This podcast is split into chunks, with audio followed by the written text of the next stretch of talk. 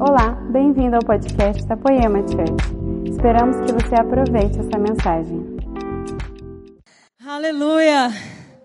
Eu creio que hoje é um dia de renovo.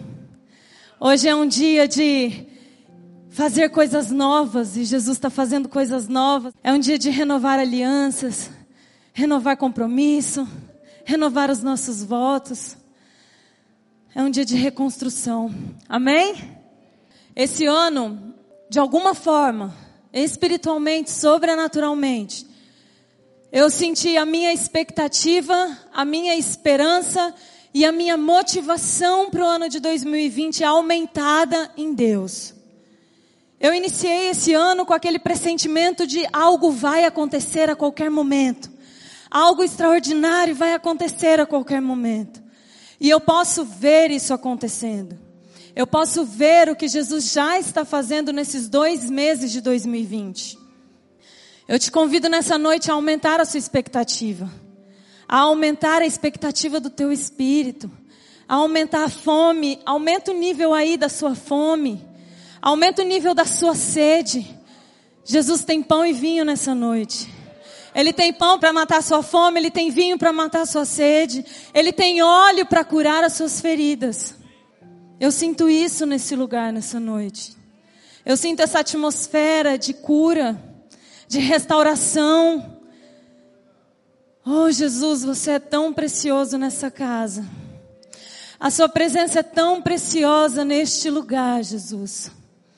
Nós nos rendemos a essa doce brisa da sua presença. Jesus, nessa noite, nós nos rendemos à sua doce voz. Nós nos rendemos, Jesus, ao pastor das nossas almas. Hum, nós te convidamos, Jesus, a vir fazer tudo aquilo que você quer fazer, a vir tocar todos aqueles que você quer tocar. Nós te damos liberdade, nós abrimos as portas, nós abrimos os céus deste lugar para que você venha. E nós dizemos, nós te aguardamos. Nós dizemos que nós te esperamos. Nós dizemos que nós te desejamos neste lugar, Jesus. Pode vir, nós temos fome, nós temos sede de você, Jesus. Oh. Hey. Tem alguém feliz ainda neste lugar? Tem alguém ainda com fogo para queimar? Ontem nós tivemos o Descende. E foi um momento maravilhoso, um momento marcante. E eu estava ali no meio daquele estádio, né? Aquele monte de gente, aquela nuvem de pessoas, aquela multidão. Três estádios lotados, chacoalhando o Brasil com adoração, levantando incenso sobre a nossa nação, levantando uma nuvem de incenso sobre a atmosfera dessa nação. E por um momento eu fiquei ali parada e o meu coração foi chacoalhado por Deus. Porque eu consegui olhar e ver uma grande colheita. Eu consegui ver com os meus olhos, na minha geração, uma colheita gigante de pessoas, de almas. Que há 20 anos atrás os nossos pais na fé semearam nessa nação que há 20, 30 anos atrás os precursores do evangelho vieram aqui pagando um preço alto e lançaram sementes sobre o solo brasileiro. E ontem eu estava dentro daquele estádio, eu falei: "Jesus, os meus olhos estão vendo essa colheita". E para mim foi um grande privilégio ver aquilo que Jesus está fazendo. Ver aquilo que Jesus está fazendo.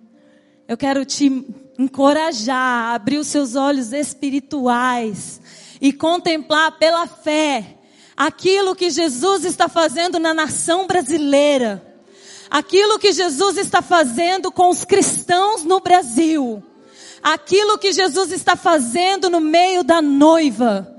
Eu te convido a aumentar a sua expectativa, porque Ele não vem fazer sozinho, Ele faz através de nós. Ele faz em nós para que Ele possa fazer através de nós. Ele faz em nós e então Ele nos envia, então Ele nos manda e Ele faz através de nós.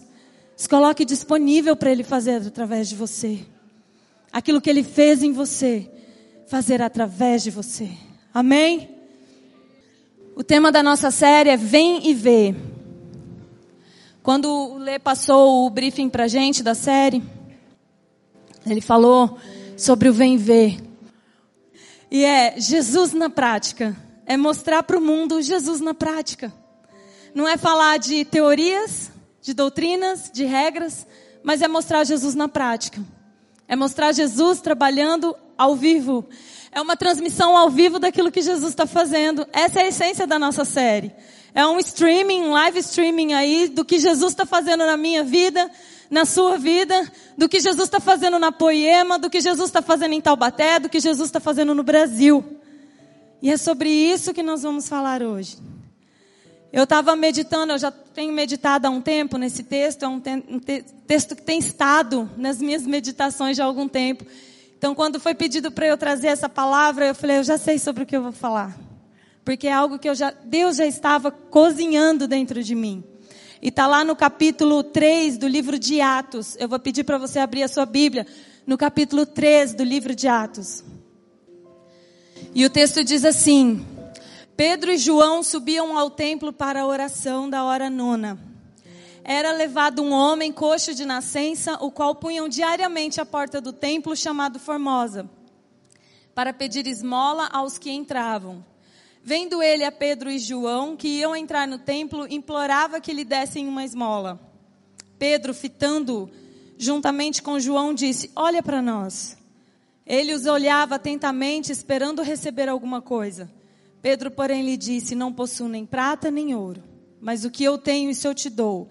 Em nome de Jesus Cristo Nazareno, anda. E tomando-o pela mão direita, levantou. Imediatamente, os seus pés e tornozelos se firmaram de um salto se pôs em pé, passou a andar e entrou com eles no templo, saltando e louvando a Deus. Viu todo o povo andar, louvar a Deus e reconheceram ser ele o mesmo que esmolava sentado junto à porta. E se encheram de admiração e assombro por isso que lhe acontecera. Esse texto ele é ele é incrível, o capítulo inteiro, 3, 4, 2. E Pedro e João aqui tinha acabado de experimentar Pentecostes. Então, se você ler o capítulo 2 de Atos, você vai ver o Espírito Santo sendo repartido sobre 120 homens que estavam reunidos em um cenáculo, esperando a promessa se cumprir. Eles estavam ali reunidos, então veio línguas repartidas como línguas de fogo. Repousou sobre aqueles homens e aqueles homens foram incendiados pelo poder do Espírito Santo. Eles foram transtornados por aquele fogo consumidor. E eles saíram pelas praças, e eles saíram por todos os lados, e os homens olhavam e falavam: Nossa, a essa hora do dia esse povo está bêbado. Mas como cada um conseguia ouvir eles falando na sua própria língua, eles reconheceram que aquilo não era uma coisa natural. E Deus, ele não é um Deus de acaso. Deus ele tem compromisso em cumprir as promessas. Então Jesus morreu na Páscoa, o nosso Cordeiro Pascual, o que tira o pecado do mundo. Morreu na Páscoa, foi sacrificado, cumpriu a festa de Páscoas. Então, Pentecostes foi cumprido. Os homens foram cheios, estavam todos reunidos em Jerusalém para celebrar a festa de Pentecostes e aqueles 120 homens foram cheios do poder de Deus, incendiados. Agora, a igreja, o templo, detentora da lei dos profetas, da religião judaica, eles estavam lá funcionando com as mesmas doutrinas, com as mesmas regras, com as mesmas normas, com com a sua liturgia impecável. E tinha 120 homens virando o mundo de cabeça para baixo. Mas o templo se conservava no lugar. E o que me chama a atenção nesse texto é que esse homem era levado para a porta do templo todos os dias. Todos os dias alguém pegava esse homem, levava para a porta do templo, deixava ele lá pedindo esmolas. Imagina quantos sacerdotes passaram por aquele homem. Quantos líderes religiosos passaram por ele? Quantos membros do templo que iam lá assistir os cultos passaram por aquele homem? Talvez eles foram gentis, acenaram, cumprimentaram, talvez deram as esmolas. Mas precisou de dois homens incendiados por Jesus e pelo fogo para olhar para aquele homem e falar: "Ei, olha para nós". Quando Pedro fala para ele: "Olha para nós". Isso me marca. E eu fiquei um tempo só falando: "Olha para nós. Olha para nós. Olha para nós". A confiança de Pedro ao falar para aquele homem: "Olha para mim", era: eu sei o que você vai ver em mim quando você olhar para mim. Eu sei o que você vai ver, então olha para mim. Olha para mim. Então ele fala outra coisa também, ele fala: "Eu não tenho o dinheiro que você precisa. Eu não tenho ouro e a prata." Aí Pedro, ousadamente, ele fala de novo: "Mas eu tenho o Cristo, o Nazareno, levanta e anda." Pedro tinha confiança de quem ele carregava. Pedro tinha confiança de que ele tinha nele o Cristo ressurreto que podia levantar aquele homem. Então, para nós fica aqui duas, duas perguntas. Uma é: o que as pessoas veem quando elas olham para nós? O que, que Taubaté está vendo quando ele olha para Poema? Não um prédio prédio bonito, com o diamante que fica mudando de cor. Não esse prédio aqui com essa estrutura, geladinho, com painel de LED, com estacionamento, com gente te recebendo com balinha na porta. Não para isso. Mas o que que Taubaté olha quando ele vê, quando ele olha para Poema, eu e você, andando na rua? O que que Taubaté está vendo? Será que ele está vendo mais uma religião? Será que ele está vendo mais um conjunto de regras?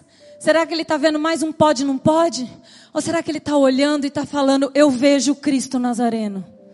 Será que ele está olhando e está falando, ei, tem alguma coisa diferente nesse povo? E a segunda coisa é, o que é que nós temos para dar? O que é que nós temos para dar? O que nós estamos carregando para dar para essa nação? para dar para as pessoas, para dar para essa cidade. Pedro tinha tanta confiança que ele falou: Ei, olha para mim. Eu não sou como os demais que passaram por você. Olha para mim porque eu sou diferente dos doutores da lei que passaram aqui e te deram esmola. Olha para mim porque eu sou diferente dos sacerdotes que passaram para cá e viraram o rosto. Olha para mim. Eu tenho o que você precisa. Olha para mim porque eu carrego uma pessoa e essa pessoa ela pode ser transferida. Ela não é só minha. Então eu carrego ela e eu posso transferir ela para você. Essa ousadia de Pedro. E aí você pode falar assim: "Ah, mas eles tinham acabado de viver Pentecostes. Eles estavam no primeiro amor. Eles estavam incendiados, realmente eles estavam. Realmente eles estavam. Mas depois desse, depois desse momento ali, aquele aleijado entra dentro da igreja, saltando, gritando, pulando, louvando a Deus, celebrando. Ele nunca tinha andado na vida. Então os líderes religiosos prendem Pedro e João. Colocam eles no cárcere. E eles começam a questionar a mensagem de Pedro e João. E eles começam a falar: quem deu autoridade para vocês virem pregar a ressurreição dos mortos? Quem falou para vocês que vocês podiam fazer isso? E eles respondem para aqueles homens, eles dizem: do que nós vimos e do que nós ouvimos, isso nós não vamos parar de falar.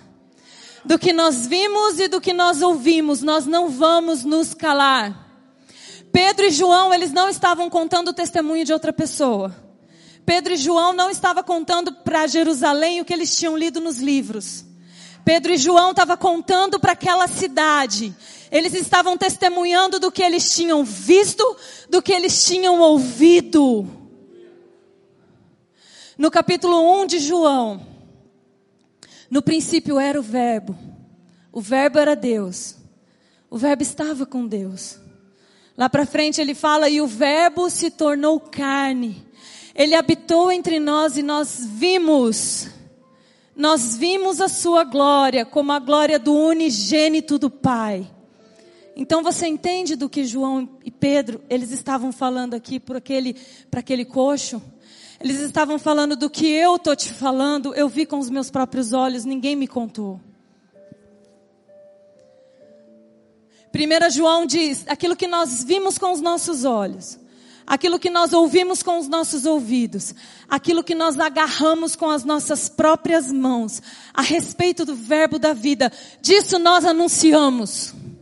O que nós vimos, o que nós ouvimos e o que nós agarramos, disso nós anunciamos. A necessidade de nós gastarmos tempo, tempo, tempo com Jesus.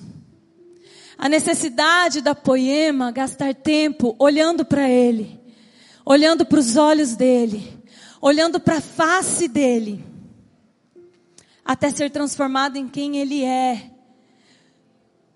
a Bíblia fala que nós, com os nossos olhos, com as nossas faces descobertas, nós contemplamos a glória dele. E somos, somos transformados à sua imagem de glória em glória, de glória em glória.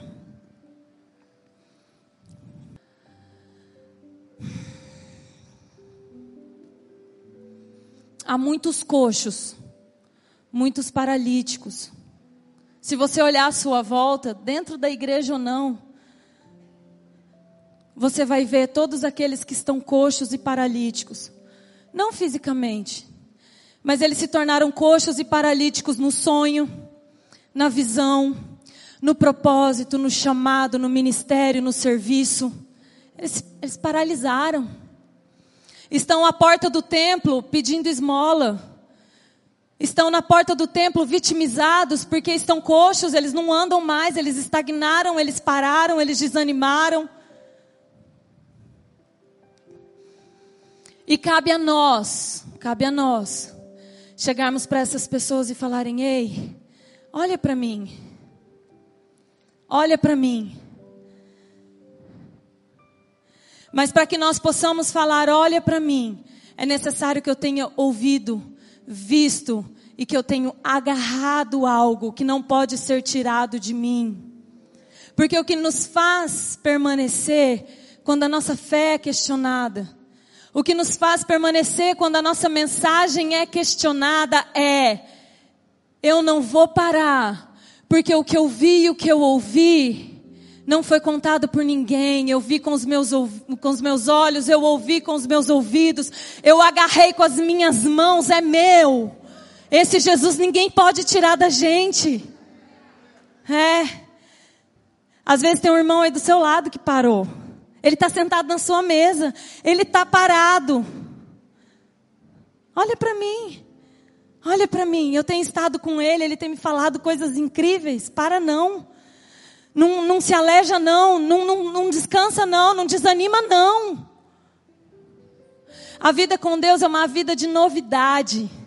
A vida com Deus é vida de novidade. Deus não parou de trabalhar. Ele está criando até hoje. Ele não parou de falar. Ele está falando coisas novas até hoje. Ele não parou de dar visões aos homens. Mas muitas vezes muitas vezes, nós nos acostumamos. Então nós não ouvimos mais, nós não vemos mais, nós não tocamos mais Ele. E isso vai nos aleijando, isso vai nos ferindo, isso vai acabando com a nossa força. Isso vai tirando de nós o estímulo que a gente tinha lá no começo que o nosso olho brilhava, a nossa paixão ela era tão forte que che... passava alguém na porta da sua rua, você gritava assim, ó, da janela: Ei, Jesus me salvou! Você gritava lá da janela: Ei, você que está passando na rua, Jesus mudou minha vida. Mas aí você parou de ver, você parou de ouvir. O que, que você tem visto? O que, que você tem ouvido? Pedro falou do que nós vimos e do que nós ouvimos. Disso nós não vamos parar de falar. O que nós vemos e o que nós ouvimos determina quem nós somos. O que nós vemos, o que nós ouvimos determina até onde nós vamos. O que nós vemos e o que nós ouvimos determina o nosso destino, o nosso propósito, o nosso futuro, a nossa posição e a nossa estatura. Até onde você quer chegar? Será que o que você ouviu há 10 anos atrás, quando você se converteu, vai te levar aonde você quer chegar? Ou hoje você precisa ouvir algo novo? Será que o que você viu quando alguém falou de Jesus para você pela primeira vez é capaz de te levar até o final? Ou você precisa de uma visão fresca hoje?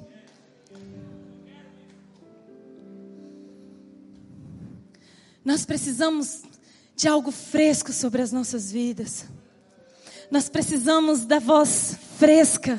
Jesus, o que você está fazendo hoje? Jesus, o que é que você está falando hoje, no tempo que se chama hoje, no dia de hoje? A terra está prestes a viver o maior avivamento jamais derramado sobre a terra. Nenhum livro jamais contou o que nós estamos prestes a ver e a viver. Cabe a mim, cabe a você nós nos posicionarmos nesse lugar onde nós faremos parte do que Deus está fazendo na terra. Aqueles homens estavam posicionados Quase 500 irmãos viram Jesus subir para o céu. Quase 500 irmãos viram Jesus falar: Ei, fique em Jerusalém, até que do alto vocês sejam revestidos de poder. 120 homens permaneceram. Os outros, a Bíblia não diz. Mas 120 homens falaram: Eu vou me posicionar. Jesus falou que eu vou ser revestido de poder, eu vou ficar até ser revestido de poder. Eles permaneceram. Eles não desanimaram no meio do caminho, eles não foram cuidar da própria vida, eles não foram cuidar dos próprios sonhos, dos próprios objetivos, eles plantaram o pé deles em Jerusalém e ficaram lá até que do alto eles foram cheios do poder de Deus. Nós não podemos ceder o nosso lugar para Satanás. Nós não podemos ceder o nosso lugar, porque o inimigo das nossas almas, ele não quer fazer você ir para o inferno, meu amigo. Ele não quer fazer você pecar. Não. Ele só quer te tirar desse lugar onde você está posicionado para ser cheio do poder de Deus. Se ele fizer de você um crente frio, ele venceu. Na sua vida, ele venceu. Ele não precisa te fazer prostituir, adulterar. Não. Se ele conseguir fazer você esfriar a ponto de você não contar para os outros o que Jesus é na sua vida, ele já está satisfeito. Então, muitas vezes você fala assim, ah, Larissa, mas lá no começo, né, era o primeiro amor, agora, agora eu amadureci, né, agora estudei as escrituras, estou mais maduro. Ô meu irmão, se a maturidade roubar de você o brilho no olho do primeiro amor, o nome disso não é maturidade, é religiosidade. Se você está colocando na maturidade a falta de brilho no seu olho para falar de Jesus, o nome disso não é maturidade.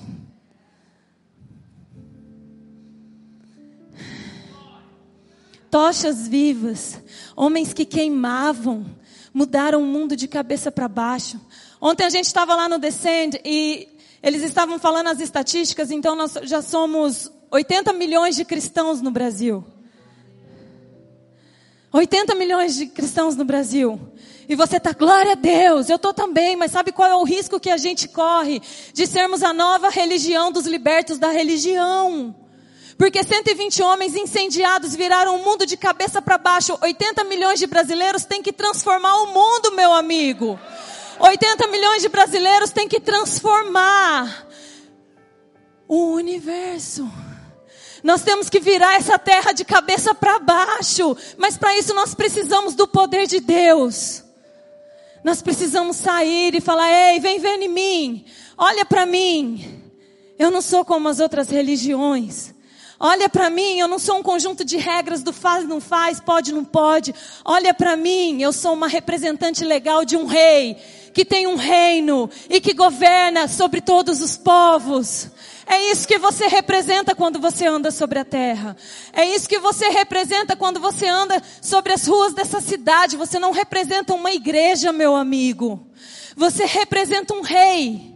Você representa uma pessoa. É necessário que as pessoas olhem para você e falem: ela representa alguém. Ele realmente representa alguém. Atos 4,13 Aqueles homens estavam questionando os discípulos, mas eles disseram: eles são homens comuns, sem ensino e incultos. Eles não têm a letra, mas eles são como quem estivera com Jesus. Aqueles próprios saduceus que estavam prendendo Pedro e João olharam para eles e falaram: Uma coisa a gente não pode negar, eles são como os que estiveram com Jesus. Eles não puderam negar que aqueles homens representavam alguém. Representavam alguém. Nós não vamos mudar o mundo com palavras de sabedoria humana. O mundo está cheio de conhecimento humano. Se você quiser solução humana para os seus problemas, o mundo está cheio. Você acessa a internet, agora você consegue o curso que você quiser para resolver os seus problemas de forma humana. Mas nós carregamos o Cristo, o Nazareno, crucificado, ressurreto. Esse pode transformar o mundo para nunca mais ser o mesmo. Esse pode transformar o mundo para o mundo nunca mais ser o mesmo. E se isso não te faz ter vontade de sair daqui correndo, gritando, então, meu amigo, eu não posso te ajudar. Porque se a mensagem da ressurreição não faz você querer sair daqui correndo falando Jesus ressuscitou e habita em mim, não tem nenhuma outra mensagem mais poderosa do que essa. Não tem nenhuma outra doutrina que vai transformar esse mundo a não ser Cristo, o ressurreto. Cristo, o Cordeiro crucificado, ressurreto. Essa é a mensagem que abalou o inferno. Essa é a mensagem que abala a terra até os dias de hoje. Essa mensagem ela é atual. Ela não está ultrapassada. Mas nós nos acostumamos. Antes a gente não tinha acesso. Eu lembro, né? Eu sou jovem, mas eu nasci na igreja. Nós não tínhamos as músicas que a gente tem hoje. Nós não tínhamos a adoração que a gente tem hoje. Nós não tínhamos as bandas, esses recursos, nós não tínhamos nada disso. Às vezes, muito assim, quando a igreja tinha muita sorte, ela tinha uma banda com uma guitarra mal tocada, com uma bateria atrapalhada. Um irmão desafinado que falava assim: Eu estou aqui, é, eu não tenho muitos dons, mas eu estou aqui para cumprir o propósito de Deus. Mas a igreja permanecia, prevalecia. Então, de repente, nós temos tudo o que sempre desejávamos nós temos as melhores bandas de adoração. Nós temos as nações vindo ver o que está acontecendo no Brasil. Mas nós nos acostumamos, porque nós temos acesso. É nosso, nós podemos ter a qualquer momento. Que nós não tornemos a presença de Deus, o fogo e a paixão algo tão comum que não nos move mais que não nos move mais. A presença de Deus, ela não é comum. A presença de Deus não é comum, ela é santa, ela é preciosa. Que nós olhemos todas as vezes para Jesus como a primeira vez. Tem que ser como a primeira vez. Eu contei aqui no culto das cinco quando eu mudei para o Rio de Janeiro. Então eu morava em São Paulo. Só tinha asfalto e a marginal, né? A vista era linda. Mas aí eu mudei para o Rio de Janeiro e eu me encantei com a cidade. A cidade era linda.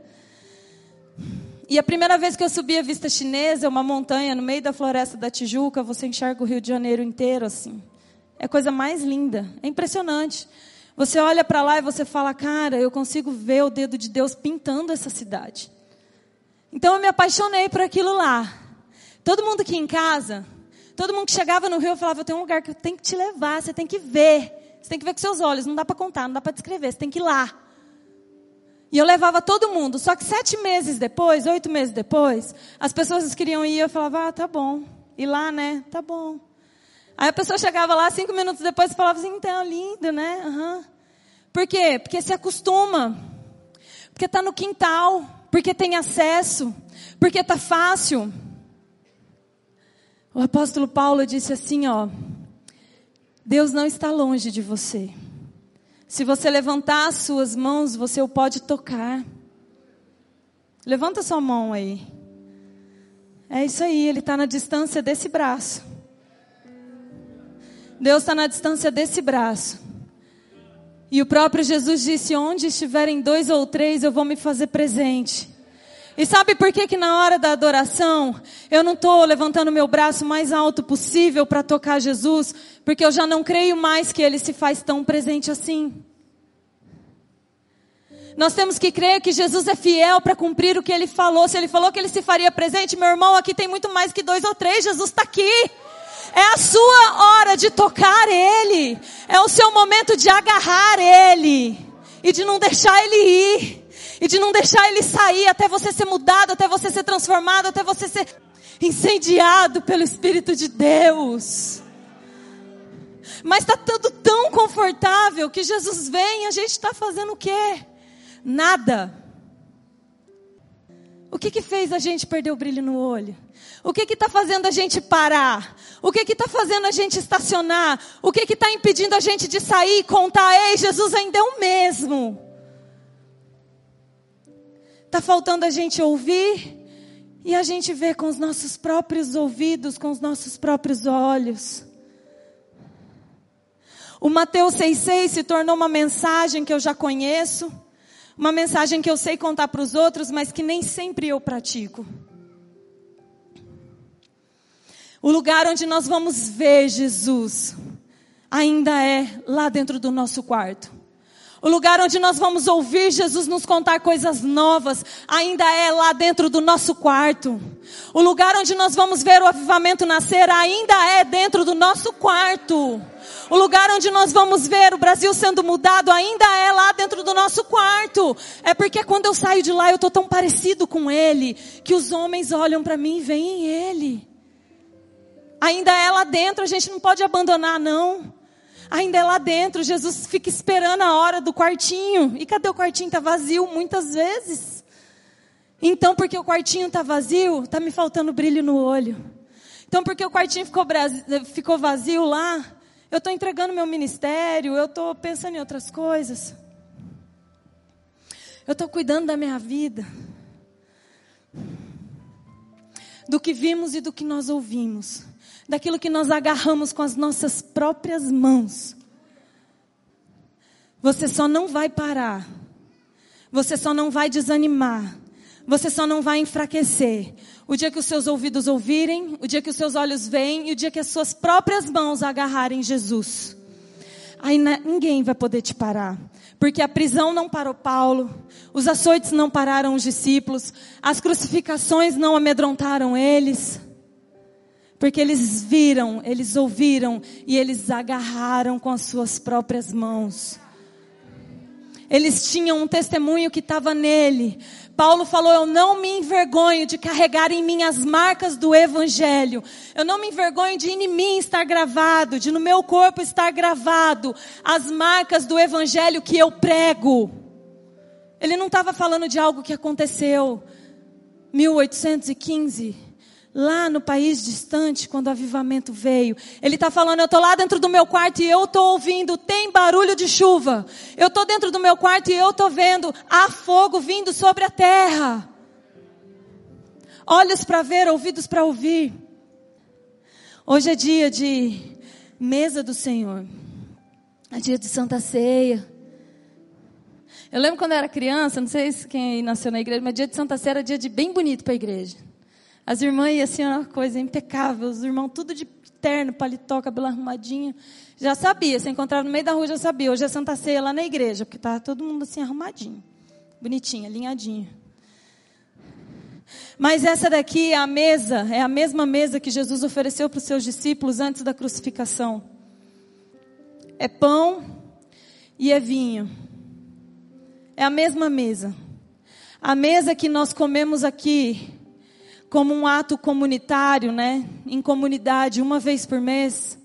Mas essa aqui é a mesa que eu tenho que comer dela todos os dias. Todos os dias eu tenho que comer pão, eu tenho que tomar vinho. Todos os dias eu tenho que sentar na mesa com Jesus e falar: Jesus, agora é a nossa hora de comunhão. Eu quero pão, eu quero vinho. Compartilha comigo do teu pão e do teu vinho.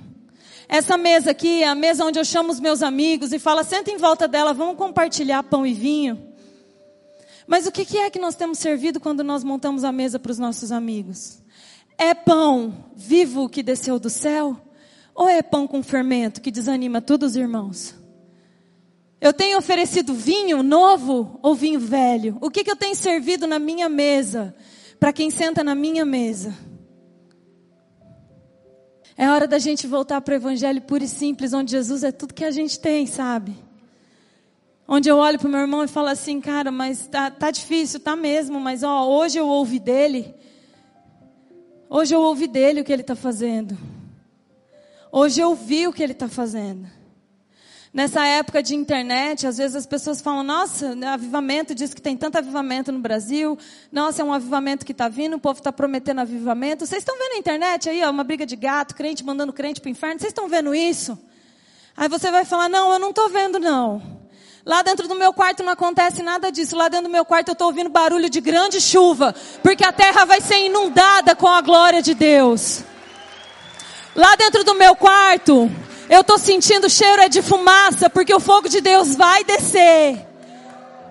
Lá dentro do meu quarto eu estou vendo o meu rei voltar sobre as nuvens com poder e grande glória. Lá dentro do meu quarto eu estou ouvindo o som é de trombeta. Lá dentro do meu quarto eu estou ouvindo Jesus me falar coisas que eu jamais ouvi. Coisas que eu jamais pensei ouvir, coisas que nenhum homem pode me dizer. Lá dentro do meu quarto. E do que eu vejo, do que eu ouço, meu amigo, eu saio contando. Agora, o que você tem contado?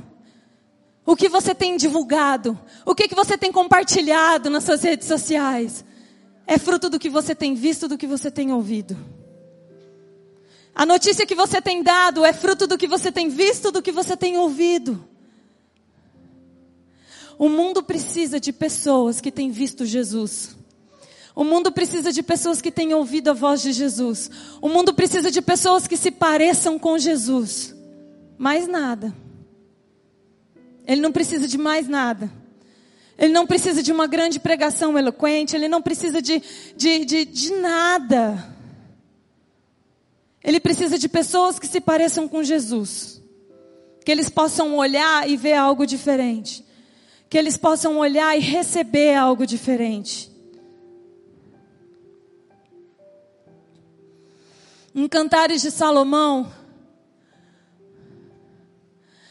A noiva está lá deitada, confortável,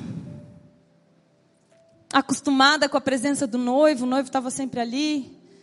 Ela estava, já tinha passado aquele primeiro amor do meu amado é o mais belo entre os milhares. Ela estava ali já acostumada, deitada, então o noivo bateu na porta. E ela falou: ah, eu já lavei meus pés, como é que eu vou voltar a sujá-los? Eu já me despi, como é que eu vou sair da cama? Mas a hora que ela levantou para abrir a porta, o noivo tinha ido embora. E ela falou: Eu procurei pelo meu amado e eu não encontrei. Nós somos a noiva de Cristo. Eu, você. Eu, você. Ele bate na nossa porta todos os dias, sabe por quê? Porque ele nos criou para comunhão. Quando ele fez Adão e Eva lá no jardim, todos os dias na viração do dia, ele ia lá ter comunhão com eles. Nós não fomos criados para outra coisa a não ser comunhão com o nosso Criador. Nós fomos criados dentro dele, para ele e por ele. Então ele bate na nossa porta todos os dias buscando comunhão. Mas como ficou fácil demais, como ficou comum demais, eu não abro a porta. Eu não saio da minha zona de conforto. Eu acho que vai dar trabalho demais. Eu acho que está me exigindo demais. Eu acho que não precisa de tudo isso para ser crente, não. Eu acho que não precisa de tudo isso, não. O evangelho é bem mais fácil. Imagina esse evangelho aí, não precisa de tudo isso, não. Mas só que o dia que nós nos dermos conta, tudo que nós vamos ter é o perfume dele na maçaneta. Porque a noiva disse: ele foi embora e a, a maçaneta onde ele pegou na porta destilava mirra. Ele esteve lá. Eu não abri a porta. Mas lá para frente você vai ver essa noiva desesperada, tentando recuperar aquele relacionamento e ela fala: "Eu agarrei, eu abracei o meu amado, até que o seu cheiro grudou em mim". Não era mais o cheiro na porta, mas era o cheiro do amado nela, na noiva. E por onde aquela noiva passava, por onde aquela a sulamita passava, as outras mulheres, os outros homens, aquela cidade podia sentir o, o cheiro, o bom perfume de Cristo. Aonde você tem gastado tempo? Que perfume tem grudado em você? A gente ficou ali no lounge, no intervalo entre o culto e outro, os irmãos começaram a fazer pipoca para as crianças. Eu e a Camila saímos assim, não, a gente vai ficar fedida, vamos sair daqui. E a gente sentou, não deu tempo suficiente. Nós sentamos ali, a gente estava parecendo pipoqueiro, cheirando pipoca, é verdade. Aonde você tem gastado seu tempo, esse cheiro vai ficar em você. Aonde você tem depositado seu tempo livre, esse cheiro vai grudar em você. E é esse cheiro que o mundo vai sentir quando você passar. É isso que o mundo vai sentir quando você andar no meio deles. Porque ficou em você. Meu cabelo está até agora aqui, ó, cheirinho de pipoca. Mas, agarra Jesus. Toca nele tão profundo que o cheiro dele vai ficar em você. E por onde você passar, o mundo vai sentir o bom perfume de Cristo. Porque você estava agarrado com ele. Porque você estava agarrado com ele. Agarra ele forte, não deixa ele sair de perto. Ele não está cansado, ele não está ocupado com outras coisas, ele não quer nada além de ter comunhão com você. Então, todo o tempo que você puder, agarra ele. Ele não está com pressa de ir para lugar nenhum. Tudo que ele quer é ficar com você. Tudo que ele quer é ficar comigo. Nós precisamos de olhos para ver. Nós precisamos de ouvidos para ouvir. Ai, nós precisamos agarrá-lo tão forte que as nossas vestes, que o nosso corpo, que o nosso cabelo, que a nossa voz, que tudo em nós reflita o perfume dele. Que tudo em nós reflita o perfume dele. Pedro lá na fogueira, no pátio, Jesus sendo interrogado. Aquela criada chegou para ele e falou assim: Não precisa negar, até o jeito que você fala te denuncia. Pedro tinha gastado tempo com Jesus. Até o jeito que ele falava denunciava ele. Até o jeito que ele comunicava, até o jeito que ele mentia, denunciava ele. Ele estava lá dizendo: Não, não conheço, não sei quem é. E ela estava falando: Sabe sim, porque o jeito que você fala é o mesmo jeito dele. Eles não puderam prender Pedro e João, porque João tinha autoridade na mensagem.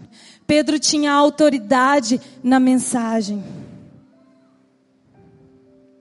O que nos dá autoridade para pregar é o que nós vimos e o que nós ouvimos. Para eu contar uma história aqui de outra pessoa, eu tenho que chegar para essa pessoa e falar: olha, eu vou usar seu exemplo na minha mensagem, tá? E quando eu estiver contando, eu tenho que falar: ah, isso aconteceu com Fulano. Não é assim? Mas Pedro estava falando do que tinha acontecido com ele. Ele tinha a autoria da mensagem. Ele tinha autoridade sobre a mensagem. E o inferno respeita a autoridade. Satanás respeita a autoridade, porque ele está sujeito à autoridade de Cristo. Ele reconhece a autoridade. Então, quando você abre a sua boca e você fala de Jesus, as suas palavras são carregadas de autoridade e o inferno tem que recuar, porque eles respeitam a autoridade. Do que vimos, do que nós ouvimos, disso nós falamos. E nós temos visto Cristo ressurreto, nós temos ouvido a voz dele chamar o nosso nome, e nós temos tocado ele, nós temos agarrado ele, nós conhecemos o perfume dele, nós sabemos como ele é, então nós falamos de Jesus. Poema, volte a ter brilho nos olhos. Volte a falar, volte a queimar, volte a chamar os outros e falar: vem, vê o que está acontecendo aqui, porque a mensagem é hoje, está acontecendo hoje.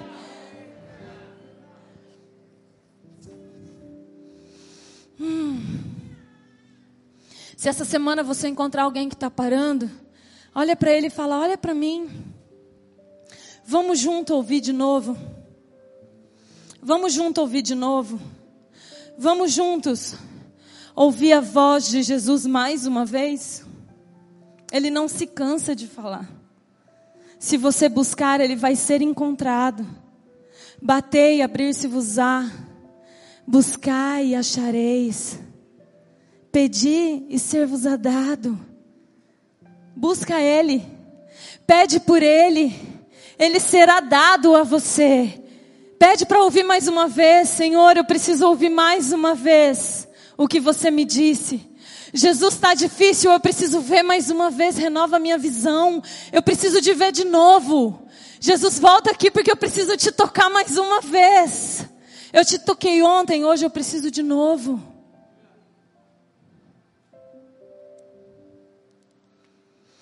Oh, Jesus.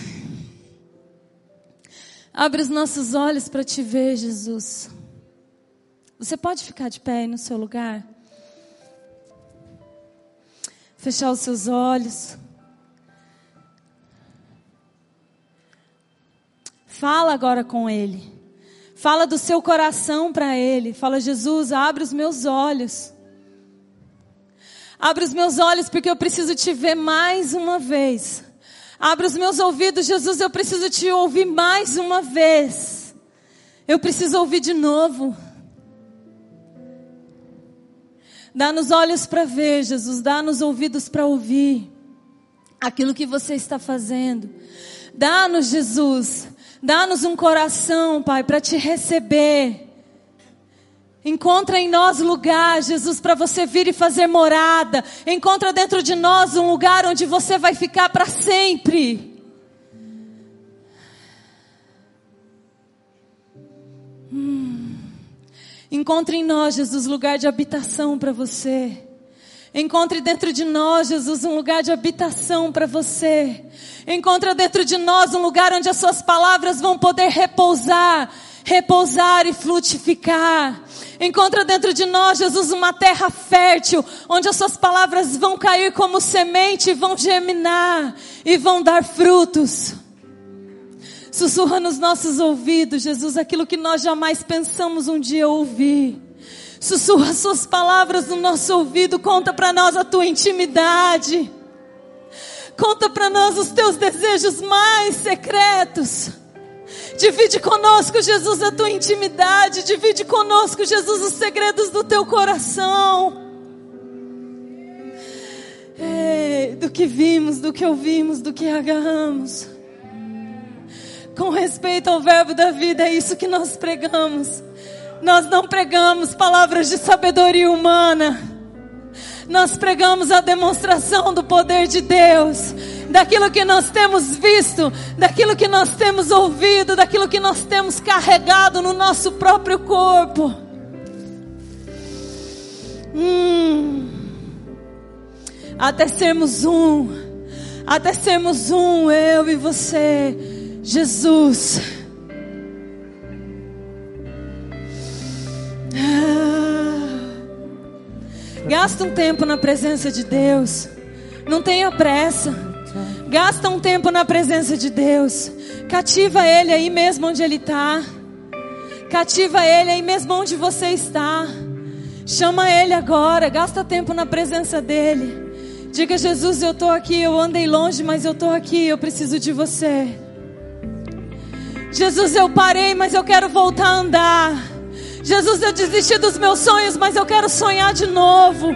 Jesus, eu enterrei os meus propósitos e o teu chamado, mas eu quero responder de novo: eis-me aqui. Jesus, eu desanimei, mas me dá forças novas.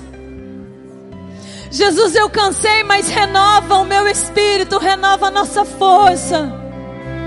Gasta tempo com Ele, gasta tempo na presença dEle. Essa foi uma mensagem da Poema Church. Para você ficar por dentro de tudo que está rolando, siga nossos perfis nas redes sociais.